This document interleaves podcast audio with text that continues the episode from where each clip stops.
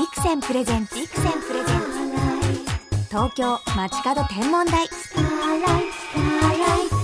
篠原智恵がお送りしています。ビクセンプレゼンツ東京街角天文台。本日もスペシャルな空ゲストにお越しいただきました。ミュージックシーンに一等星のように輝くレジェンド小室哲哉さんです。はい、どうも。よろしくお願いします。え TK、よろしくお願いします。ーいやー、なんか美しくないですね、声がね。どうしてですか？波形的になんかね。波形的やっぱね、音にこだわる TK ですからね、いやでも今日はリラックスしていただいて、キラキラなトークをお届けしたいんですけれども、小室さんと篠原が初めてお会いしたのは、うん多分97年の「ミュージックステーション」だとそうだね思うんですけ。どあのミュージックステーションの椅子の方に僕は座ってて。グローブさんでお出になってて。うん。で篠原が。ドカーンと現れて。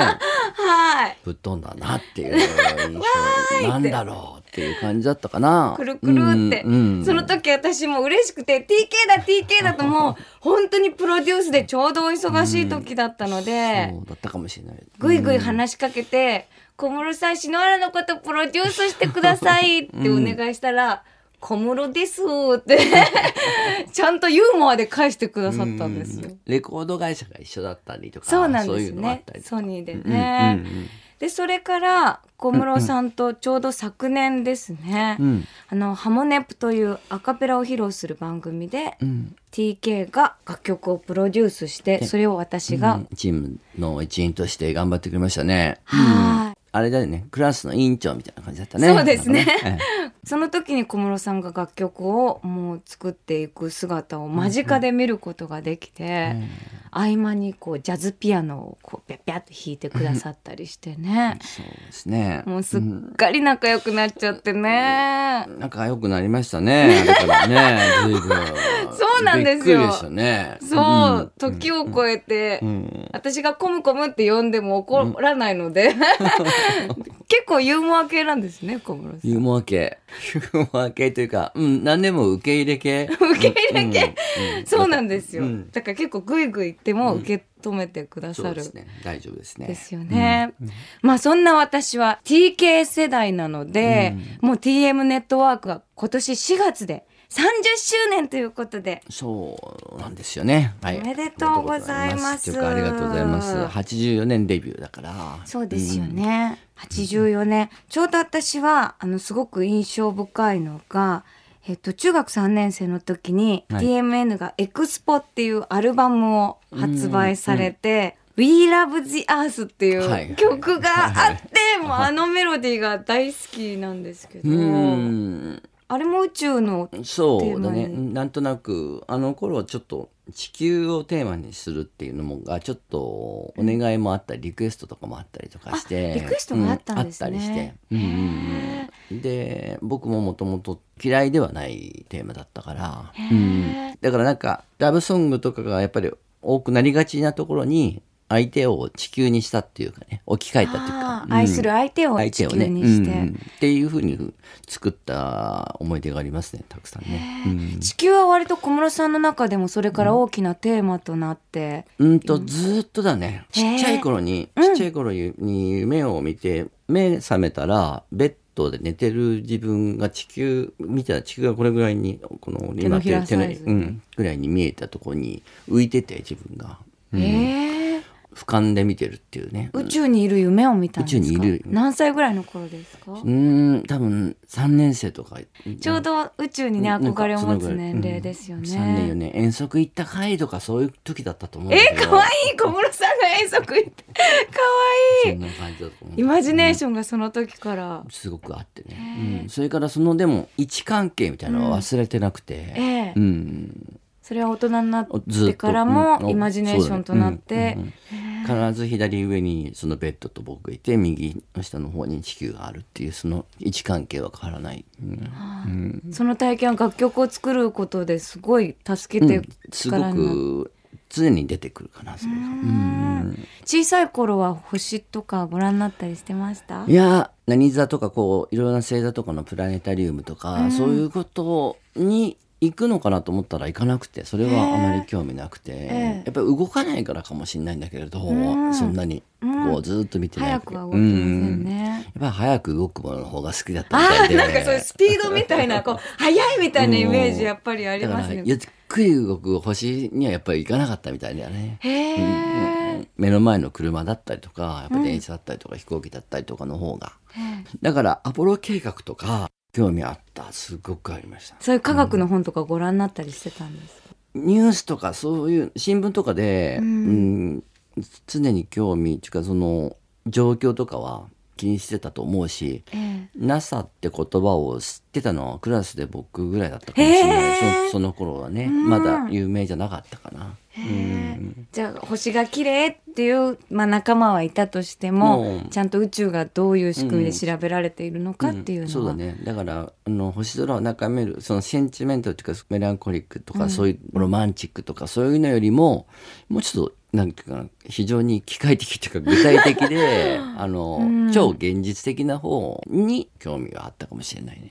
具体的にやっぱこう夢見るっていうよりもちゃんと音にする小室さんの今のうん。こうスタイルのように、うん、あの論理的な方のうん。空に興味を持ったと思うね。うん。論理的な空、うん。あのちょっとあのなんだろうな。もう今となっては懐かしい話になっちゃうんだけどコンコルドって前ねはい。あったでしょ、ええ。でコンコルドはちょっともうほとんど大気圏まで行かないけどうん。成層圏っていうのかな、えに近いすごい高い高度を飛ぶので、ええ。一番高い時は空がちょっと暗くなるんだよね。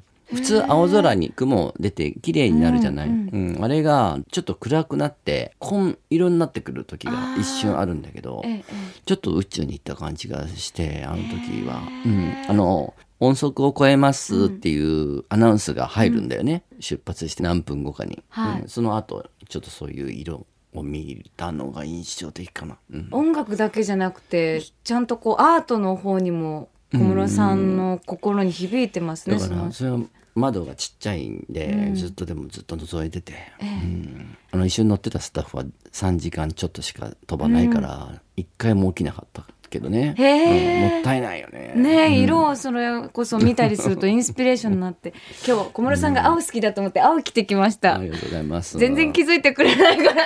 いや自分で ねなんか TK といえば青と思って、気づいてはいるけどね、うん。あえては言わない、あえては。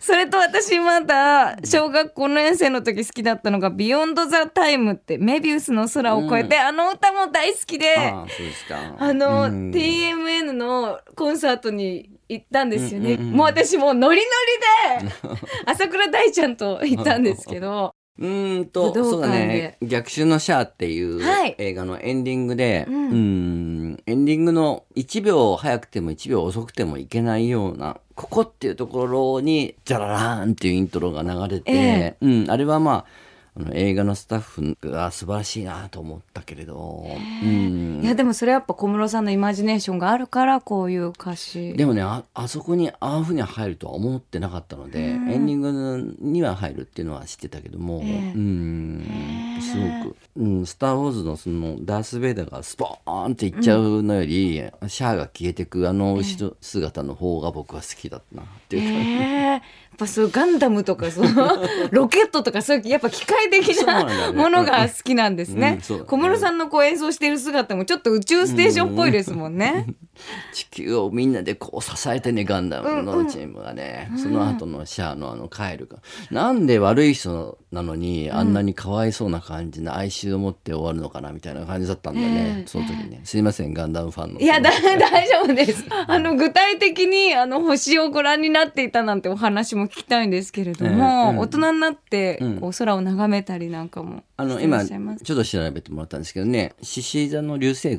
群が、流星群。多分こう20年ぐらいの中でなんて綺麗なんだろうなと思った最後かもしれないけどご覧になったんですか、うん。それは。ずーっと見てたねあれは、うん。流れ星いくつも、うん。そうだね。ずーっともう天体ショーだよね完全にね。そういう時にでも巡り合えるのもやっぱそりうかもしれない、うん、でしかも知らなくてええ。そういうのが今日あるっていうことを、その日はちょっと違う別のイベントっていうかお自分の中でも大きなことがあったので全くそういうニュースも聞いてなかったから、え突然外にいたのね。だから違うため、違うことがあって、うん。うん。ちょっとあの新車が納車される日だったんあで。そういう嬉しいことが あって。で夜外に出てたのね。そうしたら？そしたらなんか降り出してきたから。うん。祝福してくれるみたいな。うわすごいなと思って、うん車が霞んでしまったっていうぐらい、えーうんそれぐらい輝いて。うん。なのであれが最後かな一番、うん。星も浴びて、うん。車もお好きでそれと私小室さん、地球儀もお好きって聞いたんですけ地ど球儀は好きですね。別にコレクターではないんだけど、うん。えっと、銀座に1店舗だけ地球儀だけ売ってるお店あるの知ってる？知りません。知知らない、まあ、あのねお店の中入ったら地球儀しかないお店が1店舗だけあるから、うん、あの行ってみたら楽しいかもしれないんだけどそこで地球儀お買いになったんですそこで1個買いました。ね、うんあのね、何千円なんだけど、うん。浮くんだよね。あの地球儀が？不思議と浮いてこう回る地球儀があってで薄く輝いていくっていうか、うんあれはおすすめですね。うわあちょっともう、うん僕ツイッターにね上げてるからもう遡ればずっと。うわあ、やっぱりでも話聞いてると機械がお好きなんで すね。それもやっぱりメカニックが。それも理論だからね。じ磁石の反発を利用してこでう浮いているという、ん。そういうメカニックのものが好きなんですね。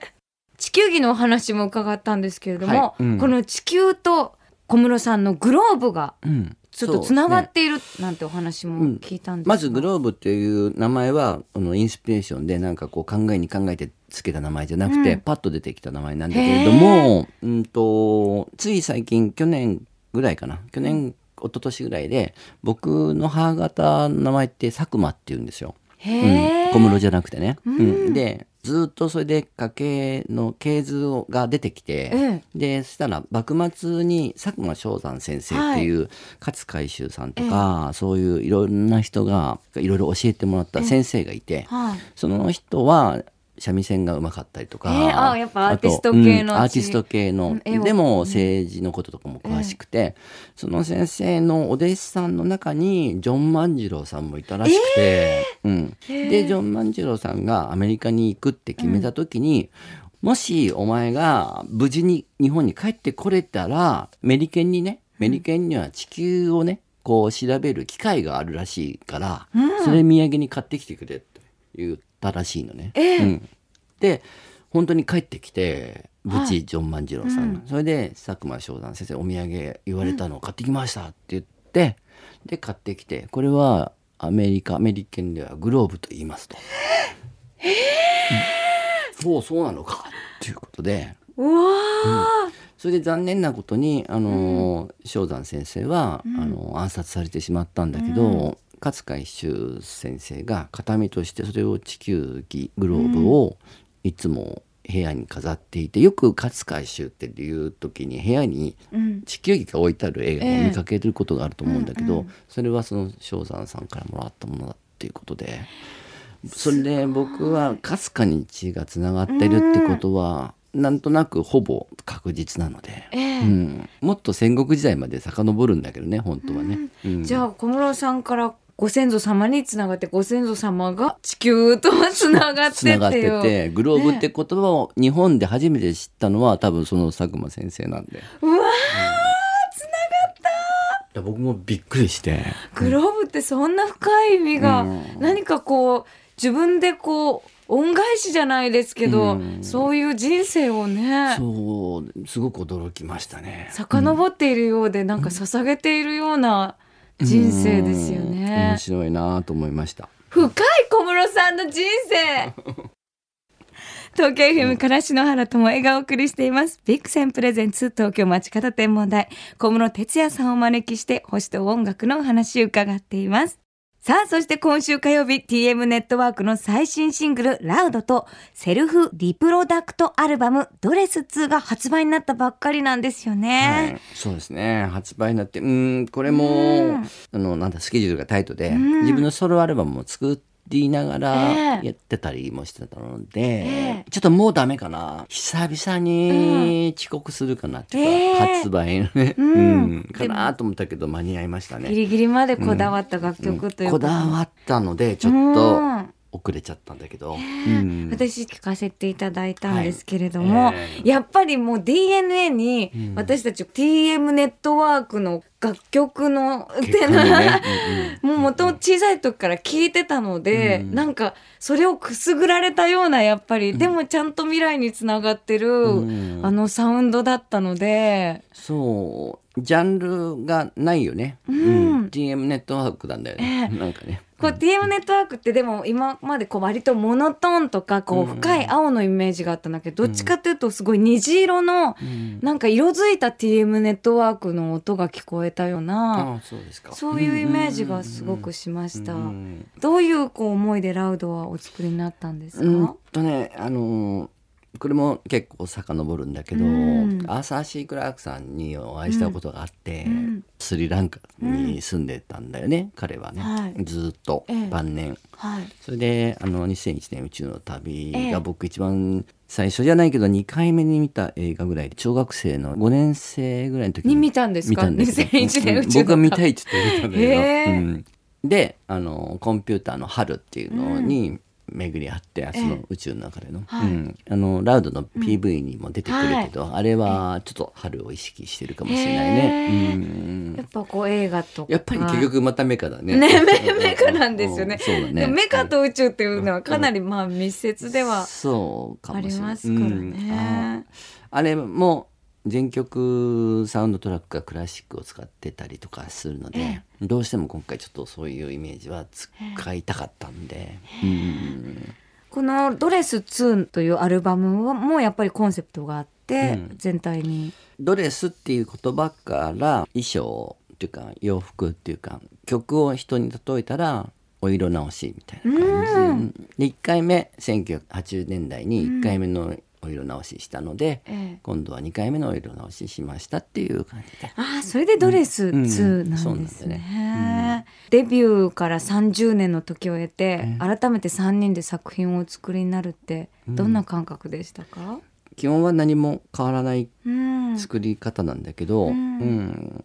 グループチャットっていうのを3人で作って 電話とか話だと2人だけになっちゃうと1人が一人ぼっちになっちゃうんで、うん。うん。かわいそうでしょ、ええ。小室さん結構あのスタンプとか可愛らしい 面白いねワードを送ってくださるんですよね。でも2人もなんかそんな印象持ってるかもしれないんだけど、2人はすごく真面目で、ええ。文字しか送ってこないんだよね。なんで、僕も最初ガンガンスタンプをしてたんだけど、だんだん恥ずかしくなってきちゃって、うんどんな どんなスタンプ？僕は僕はゴルゴゴルゴ？とか、うん。ゴルゴとか、ゴルゴとかね、ええ三国志とか。三国志とかね。結構ねそう、ユーモア系で、そうね。うん。あのお返事に困るぐらい、スタンプをお持ちなので、トイストーリーとかね。結構ね幅が広いんですよね 小室さんってね。うん、なるべく変なのって。絶妙なんですよまはい。たその返しがね、えーライブも開催するんですよね。うーんとそうですね。あのー明日から4月26日東京府中の森芸術劇場で2日間ありますね、なんとなく30周年っていうぐらいで1年間なので、はい。あんまり焦らずゆっくり行こうっていう感じでまずファーストシーズンみたいな感じですかね、春ってまたきっと秋とか冬とか、ええ。まだ来年もまだ30周年ええ。続いてるから、ええ。まあのんびり行こうよっていう感じで。あーでも大阪愛知仙台大分ともあっうんてそうね。実はあんまりのんびりじゃないんだよね。ねえ。どんなライブになりそうですか？PV を見てもらったら、えっと、去年見に来てくれてるでしょ？はいあのであれね、で最後「To be continue」で続くで終わってるのでその続くが PV でちょっとトレーラーっていう予告編みたいなのになって、その続きがオープニングから始まるので。へえ、うん、だからまあ本当にマニアックというかずっと応援してくれてるファンの人にはうん。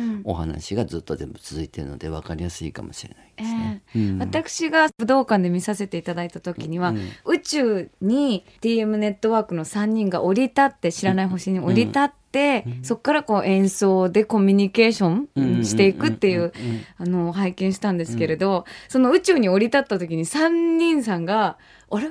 ここはどこだ?」みたいな芝居をするんですよ。もうそれでもうなんかときめいちゃって、でその小室さんがキョロキョロしてるのとか、芝居を見てるはずなんだけど、もうあ小室さんが芝居してるってことでちょっと会場がざわめくっていう ことになってましたけど。小室さんちょっと笑っちゃってたんじゃなかったでしたっけ、うん、そうだね。あの僕が一応演出もしてるので、あそうなんですね。うん。演出してる人って芝居するの苦手だと思うんで、ほとんど。うん。ええ。多分笑ってたと思う。笑ってましたよね、そういう貴重な TM ネットワークさんが見れる場なんですね、歌だけじゃなくてそういう皆さんがいろんな果敢なことに挑戦してらっしゃるお姿をうん。見られるすごい貴重なステージだと去年はタイムマシンネットワークっていうことで、と1950年代のアメリカに3人がたどり着いちゃったっていうね、ええ去年はそういう話だったんで、記念さんがいろんな駅長さんの役をやったりとか、いろいろ大変だったんだよね。それも小室さんが演出するんですよね。うん、笑いながらやってんだけどね。へえ。似合うじゃんみたいな感じで。でも結構勢いでやってみようみたいなうんそうにはなるんですもよね。うすごい従順な二人の方で。え真面目に、うん、えー、とか一言も聞いたことないですね。うん真面目に、うん、えお芝居やだよみたいなのない？ないんですか？うん。それ TK が言うからなんじゃないですか？そんなことないね。うん、あの二人が偉いんだと思う。うん。あちゃんと、うん。だから30年続いて、そうね。一回だけキャロルっていう昔の時にはい。サポートをビーズの松本くんがやってて、はい。で松本くんも役の一つになってほしくて演出サイドとしては、ええ。うん、ちょっとギタリストなんだけど尻尾つけてをこうね。つけてって。よくれ弾けないかなって言ったらそれは断られちゃって、うん、意外と真面目に「僕はギタリストなんだよ」って言われて。いやそうですよね、うんうん。正しいと思いますけど、でもちょっと演出で尻尾はつけたかったなという。なるほど、うん。でもそれがあの宇都宮さんや杵さんだったらあの別に「ええとは言わない。つけちゃう。つけちゃう。つけちゃうんですね、記念とかあとなんか羽とかいらないのとか言いそう、うん。どんどんどんどん、うん。うん。やっぱこう TK が言うから TK の期待に応えようという、でもちょっとギタリスト魂みたいなのを感じましたけどね。感じましたね まあそれれぞれアーティストのいろんなね、思いがありますからね,、今回はお芝居とかされるんですか？この「ザ・ビギニング・オブ・ザ・エンド」はい、します。しますします。はい。うん尻尾は？尻尾はない。うんないですね尻尾はないけど。お衣装うんもでも毎回すごい凝った今回はね、うん、そうですね。去年埼玉のスーパーアリーナであったので、そのつながりのままの衣装から入っていって変わっていくみたいなだったりとか、うん、いろいろやってますね。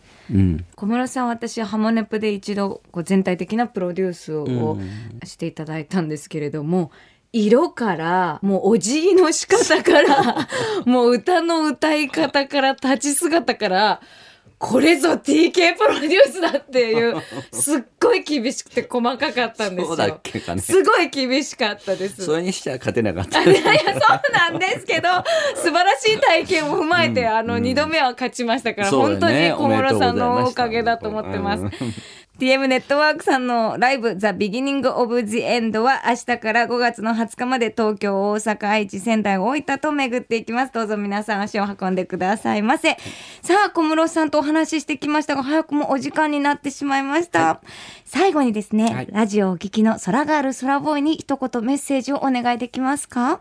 えっと、ぜひですね、あのーお金を貯めてですね、バージンのですね、宇宙旅行、うん。ちょっと高いけどえね、え大体それおいくらぐらいなんでしたっけ？僕の知ってる限りですけど、諸費経費含めて4分間2500万円。わわ そねえ、ちょっとね。んな高級な旅ですね、ねえ。でもそれほどの価値があるっていうきっと値段なんですよね。ね、いろいろ考えたら妥当な線なのかもしれないね。うん。うん、ぜひ4分間からだんだん10分、15分って伸びてくると思うんで、ええ乗ってみて宇宙から地球を眺めてほしいですね。ええもう全然変わります人生みたいな。変わるんじゃないかな。小室さんは行けるもんなら行ってみたいけれど、ええうん、ちょっと4分であの金額はないなって思う。そうですかでもうん小室さんが言ったらまた違うね楽曲うんなんかインスピレーションで曲がそうだね。すごいんだろうね。その4分が1時間、2時間ぐらいに感じるんだろうな。うん、まずでも誰か行ってみないとちょっと怖い。小室さんがこ皆さうん行ってほしいですね。宇宙にね日本も近づきたいです星もね。見え方もきっと違うと思うし。ええええ。小室さんが夢で見た小さな地球っていうのはね、あんな感じには見えないかもしれない。そこまでいけないかもしれないけどね、ええうん。私今日印象的だったのはやっぱその宇宙を俯瞰で見た夢が実はこう自分のクリエーションに関わ、すごい大きく関わっていたという話が、あのとめちゃんも書けると思うんだけどこうパッパッパッとなんかいたずら書きでもこう、ちょっとしたねこうパーステクティうんブ的なのは書けるじゃない、はい。うん、僕もちょっとはそういうのを書けるので、ええ。うん、ちょっと一時期美大を目指したこともあるのであはい、うん。そうですね。絵も描きになるんですもんね、そういう時は必ずそのそんな感じの絵は描きますね。へえこれからも星や宇宙とつながってたくさんの楽曲を私たちに届けてください、はい、ありがとうございます。はい送ります。それでは最後にですね、TM ネットワークさんのラードを聞きながらお別れしたいと思いはどうます。もありがとうございました。本日のゲスト、小室哲也さんでした。どうもありがとうございました。はい日本は天文台の国だ一般公開されている天文台だけでも100を超える東京にだって3つある。こんなに天文台の多い国は他にないらしい。星が好きな人が多いのだと思う。望遠鏡が一つあれば自分だけの天文台ができる。ベランダ天文台勉強部屋の天文台。たまには家族でリビングの天文台。星を眺める夜を作ろう。趣味は星ですと言える日は近い。星空を眺めよう。天体望遠鏡のビクセン。ビクセンプレゼンツ東京街角天文台。まもなくお別れです。本日は小室哲也さんお越しいただきましたがもうすっかり空ボーイでしたね。私はすごく聞けてよかったなというお話はやっぱり小学校の頃地球を俯瞰で眺めている夢を見た。もうそれ聞いた時も納得という感じでこれが全ての TK の曲のね軸になっているんだなっていうことをなんかその秘密を知れたような感じがありましたね。TM ネットワークさんのライブ篠原もぜひ伺おうと思っていますので皆さん一緒に Beat Together しましょうね。小室哲哉さん本当にどうもありがとうございました。では篠原からこの時期の星空インフォメーションお届けしましょう。明日4月26日早起きをしたら夜明け前の東の空を眺めてみましょう春はあけぼのと清少納言が綴ったように夜がほのぼのと明ける春の空の色は、えも言われぬほんのりとした美しさです。それに輝きを添えるのは、細い細い月と明けの明星、金星のランデブー。月は新月ちょっと手前の26日の月。夕暮れの空に現れる三日月の美しさはよく知られていますが、明け方の空、この逆三日月もとっても趣があるんです。もしかするとね、欠けた部分に地球章が見えるかもしれませんね。私はこの肉眼でね、月の輪郭をね、捉えるのが大好きなんですけれども、ぜひこの細い月と地球章をね、見えるかな見えないかなっていう風にね、じっくり目を合わせてほしいなと思います。ほのかに色づく空にアクセサリーのようにかかる月と金星。美しい夜明けとともに素敵なゴールデンウィークをお過ごしくださいね。それでは素敵な星空ライフをお過ごしください。東京 FM ビクセンプレゼンツ東京街角天文台。ここまでの相手は篠原智恵でした。また来週のこの時間、星とともにお会いしましょう。